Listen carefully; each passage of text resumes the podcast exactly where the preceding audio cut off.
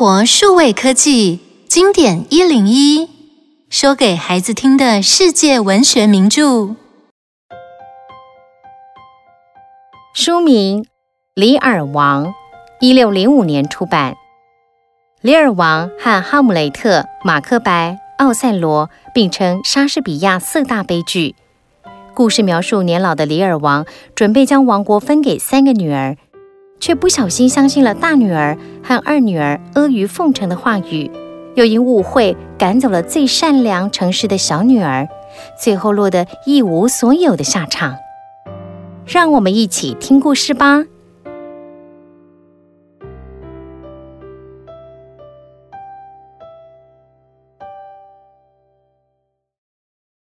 年迈的李尔王不想再为了国事烦恼，想将国家分给三个女儿去管理。自己准备轮流住在女儿家，平常带着一百名随从到处游玩，悠悠哉哉地度过晚年。于是他把三个女儿叫到身边，对他们说：“你们分别说说看，自己有多喜爱父亲。说得好的人将会得到赏赐。葛尼，你是大姐，你先说吧。”父王，我非常的爱您，您对我来说，就像高挂在天上的太阳和月亮一样伟大，我不能没有您，就像不能没有空气和水一样。哈哈哈哈哈哈！说的太好了，我就将三分之一的国土赏给你。瑞尼，该你了。父王，我没办法像姐姐说的那么好，但是我也非常爱您，一分一秒都不愿意离开您，希望可以永远留在您身边，侍奉您。照顾你，你的话让我好感动啊！真是个孝顺的孩子。我也把另外三分之一的国土赏给你。来，可蒂尼，轮到你了，说说看吧。里尔王平时最疼爱可蒂尼，但是他想了好一会儿，才说：“对不起，父王，我无话可说。”我对您的感情是不能用言语来说明的，只希望您给我时间，我会用实际的行为来证明。什么？你对父亲的喜爱竟然连一个字也说不出来吗？哼！你竟然想不劳而获吗？实在太令我失望了！我要跟你断绝父女关系，现在就滚出去吧！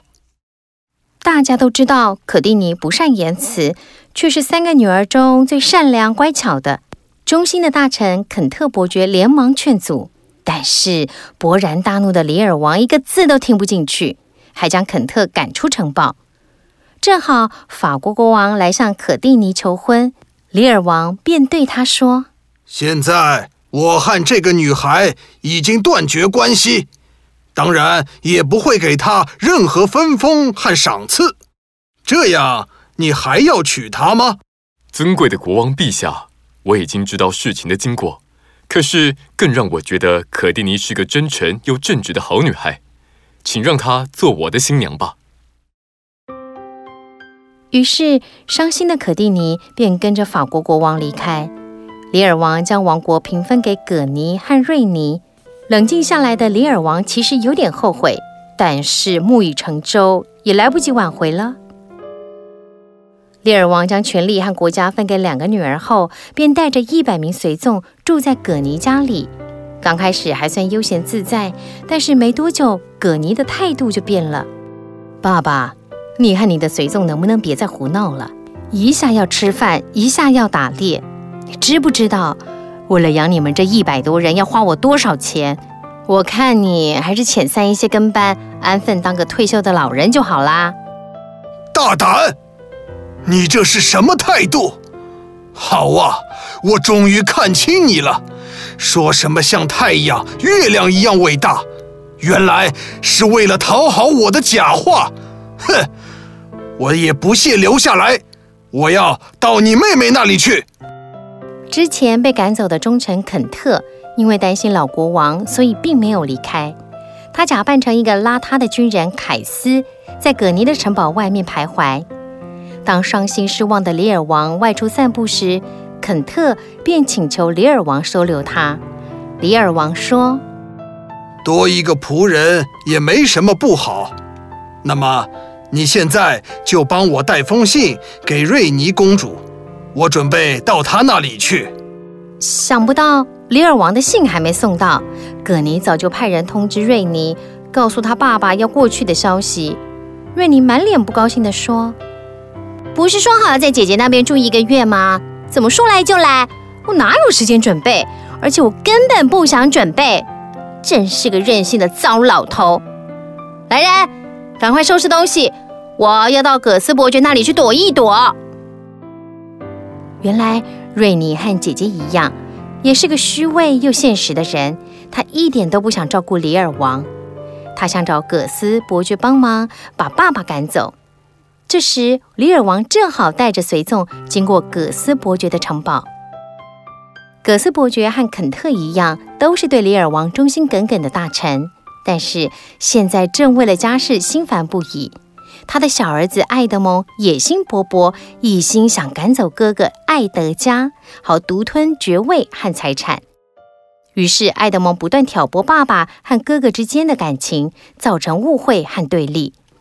葛斯伯爵以为大儿子想谋财害命，伤心又气愤，要抓艾德加来问话。善良的艾德加也听信弟弟的谎言，以为爸爸要杀他，连忙逃出城堡。里尔王一看到瑞尼，马上对他抱怨：“哎呀，瑞尼呀、啊，你来的正好！我告诉你，葛尼太过分了。你知道他怎么对我吗？他居然……哎，等一等，爸爸，其实我觉得姐姐没错，错的是你吧？你和你的随从要求太多，开销又大，难怪姐姐受不了。换成我也受不了呀。”哎呦，最好把随从都赶走！你一个老人家，要那么多人跟着做什么？反正你已经不是国王了啊！你，你，好啊！原来你和葛尼都是虚伪的不孝女，呃，算我看走眼了。我走，我宁可饿死，也不要受你们的气。这时，葛斯伯爵早就看不下去，他急忙拉住李尔王说：“哎，国王，别冲动。”暴风雨就要来了，现在外面风雨交加，您别走啊！哎，公主，请赶快向国王道歉吧。瑞尼冷笑说：“哼，为什么要道歉？啊是他自己决定要走的。葛斯大人，我劝你最好聪明点，看清楚现在谁才是你的靠山，否则我也可以撤除你的爵位，让你跟这老头子一样流落荒野。”听到瑞尼的冷言冷语。李尔王大吼一声，接着就冲出城堡，消失在黑暗中。啊！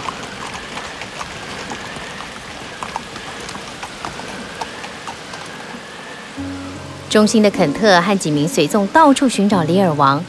肯特在树林中遇见一个黑衣男子，一问之下才知道他是法国国王的使者。原来可蒂尼知道了父亲的遭遇，一心想救爸爸。现在法国的军队已经快要抵达。使者问：“请问你知道里尔王在哪里吗？”我们也正在找他。不过你可以请可蒂尼公主放心，我一定会安全的把国王送过去。告别了使者，肯特终于在树林里找到了已经神志不清的里尔王。他不停地对着空气咒骂，还诅咒着葛尼和瑞尼。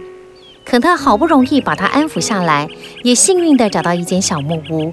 屋子里有位衣着破烂的年轻人，他和善地说：“我叫汤姆，只是个普通的乞丐，请赶快进来避雨吧。”其实汤姆正是爱德加，为了保命，他只好伪装成一个不起眼的乞丐，等待机会向葛斯伯爵解释。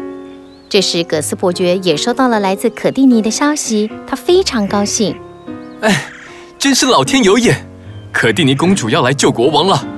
我始终是效忠国王的，而且绝对不能让国家落入那两个恶魔姐妹的手里呀！艾德蒙，快帮我准备马匹，我得赶快去找国王。没想到心怀不轨的艾德蒙反而跑去向瑞妮通风报信，瑞妮马上派人抓住葛斯，他一气之下弄瞎了葛斯的眼睛，并将他丢在荒野中。可怜的葛斯伯爵摸黑来到森林小屋。这时，肯特已经把里尔王带走，准备赶到法国军队驻扎的营地去投靠可蒂尼。假扮成乞丐汤姆的艾德加认出了父亲。葛斯伯爵在无意间说出自己看错人的真心话，让爱德加觉得很感动。但是他不想让父亲更加难过，决定先不说出真相，继续假扮乞丐，陪在父亲身边照顾他。战争一触即发，军队的统帅奥本公爵是个正直又仁慈的人，他实在不想开战，但是法国军队已经兵临城下，自己只能被迫反击。在奥本公爵的带领下，他们竟然打败了法国。爱德蒙为了讨好葛尼和瑞尼，他俘虏了里尔王和可蒂尼，还马上把他们关进大牢，准备偷偷处死。哈哈哈哈哈哈！这下我立了大功，两位公主一定会好好赏赐我，最好可以和其中一位结婚，再除掉另一位。那我就可以当上国王了！哈哈哈哈哈哈！你好大的胆子，竟然敢擅自处置老国王和可蒂尼公主！还有你刚刚的话，我全听到了。来人，快去把国王和公主救出来，我来解决这个家伙！突然，有人走到奥本公爵面前，这个人正是艾德加。他换上一身盔甲，正气凛然地说：“等一等，公爵，请让我来吧。”我要为我的父亲报仇，也算为国除害。原来葛斯伯爵因为伤势严重，已经过世了。来不及说出真相的艾德加化悲愤为力量，准备与弟弟决一死战。剑术高超的艾德加一剑刺进艾德蒙的胸口，作恶多端的艾德蒙立刻倒了下去。同时，葛尼为了艾德蒙和瑞尼争风吃醋。竟然偷偷在瑞尼的食物中下毒，但是在看见爱德蒙被杀以后，葛尼失魂落魄地说：“我做了那么多坏事，赶走爸爸，毒死妹妹，最后竟然是一场空，真是愚蠢。现在连爱德蒙也死了，我再也没有脸活在世界上了。”葛尼说完，便喝下毒药，倒地不起。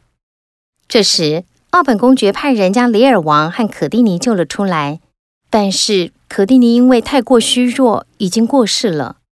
悲痛的里尔王失去了最爱的女儿，又开始神志不清的大骂起来。一直跟在旁边的肯特流着眼泪对国王说：“国王，国王，醒醒吧，请您仔细看看我，您不认得了吗？我是肯特啊！”啊。是肯特呀，你来了真好，我总算还有忠心的人在身边呐。请你原谅我吧，我要去找可蒂尼了。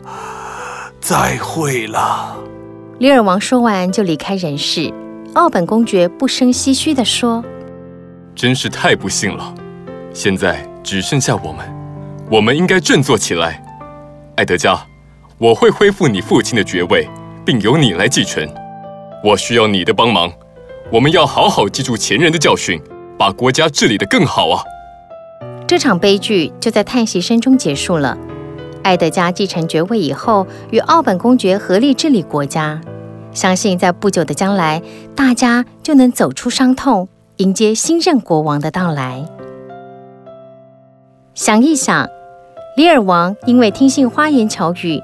一时做出错误的判断，导致悲剧发生。所以我们在做重大决定时，一定要仔细冷静的思考。对于他人的巧言令色，要懂得判断真假，不要轻易受到影响。